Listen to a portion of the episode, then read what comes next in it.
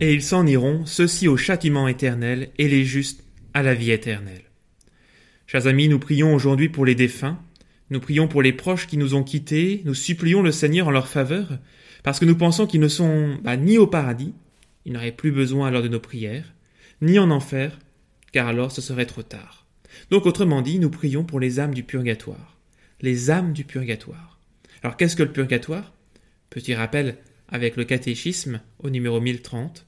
Les âmes du purgatoire sont ceux qui meurent dans la grâce et l'amitié de Dieu, mais imparfaitement purifiés, bien qu'assurés de leur salut éternel, ils souffrent après leur mort une purification, afin d'obtenir la sainteté nécessaire pour entrer dans la joie du ciel.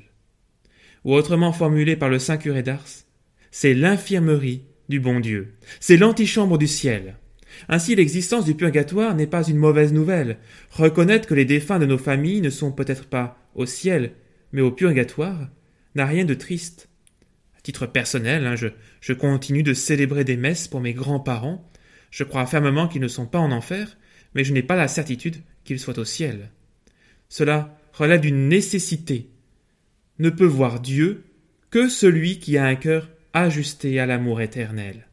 Et comme le nôtre est rarement converti aux béatitudes au moment de notre mort, il convient que le Seigneur le travaille encore, comme un potier, afin d'en faire une œuvre digne d'entrer dans la Jérusalem céleste. C'est l'infirmerie du bon Dieu. Chers amis, notre vie terrestre est un pèlerinage qui a pour but de nous aider à rejoindre le ciel. En théorie, notre vie sur cette terre devrait nous suffire pour aller au ciel. Tel est le projet de Dieu. En conséquence, l'un des grands enjeux de notre vie, c'est d'unifier notre cœur pour qu'il soit tout entier polarisé par l'amour de Dieu et du prochain. Unifier notre cœur.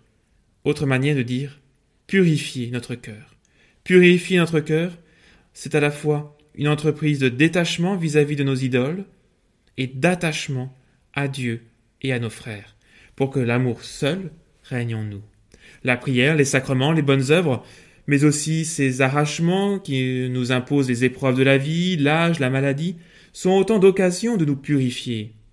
Au moment où nous comparaîtrons devant Dieu, il se peut qu'en un instant, tous ces mauvaises attaches et les restes de notre égoïsme soient brûlés.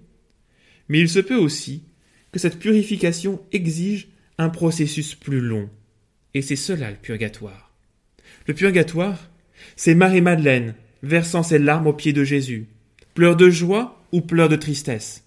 Bien les deux à la fois, parce qu'au moment même où elle sent la miséricorde de Dieu l'envahir, elle perçoit aussi à quel point elle l'a blessé. Le purgatoire, c'est aussi Jésus qui se ceint les reins et se met lui-même au pied de l'homme pour le purifier, afin qu'aucune souillure ne vienne ternir la joie de participer à son banquet.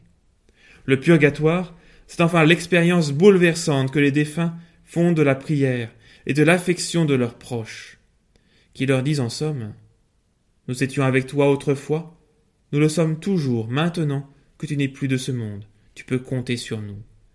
Et si les défunts pour lesquels nous prions sont déjà au ciel, ils ne se vexeront pas de notre incertitude sur leur situation présente.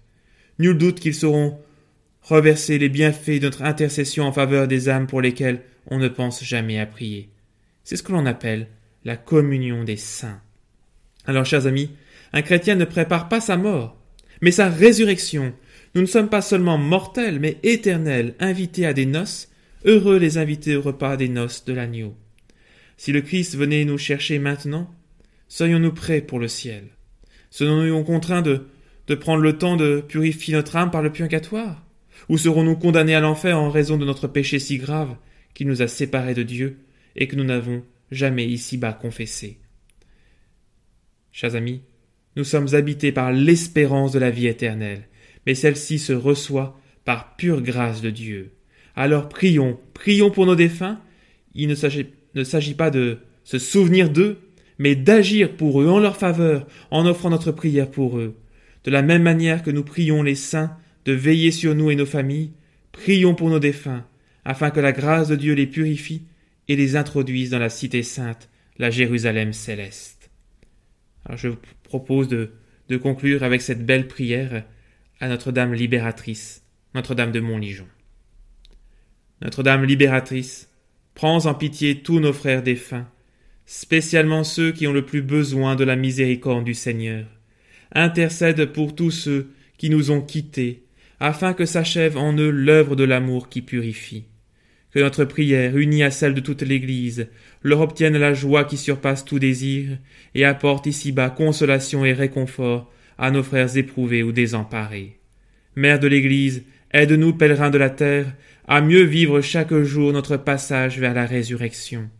Guéris-nous de toute blessure du cœur et de l'âme. Fais de nous des témoins de l'invisible déjà tendus vers les biens que l'œil ne peut voir. Des apôtres de l'espérance semblables aux veilleurs de l'aube. Refuge des pécheurs et reine de tous les saints.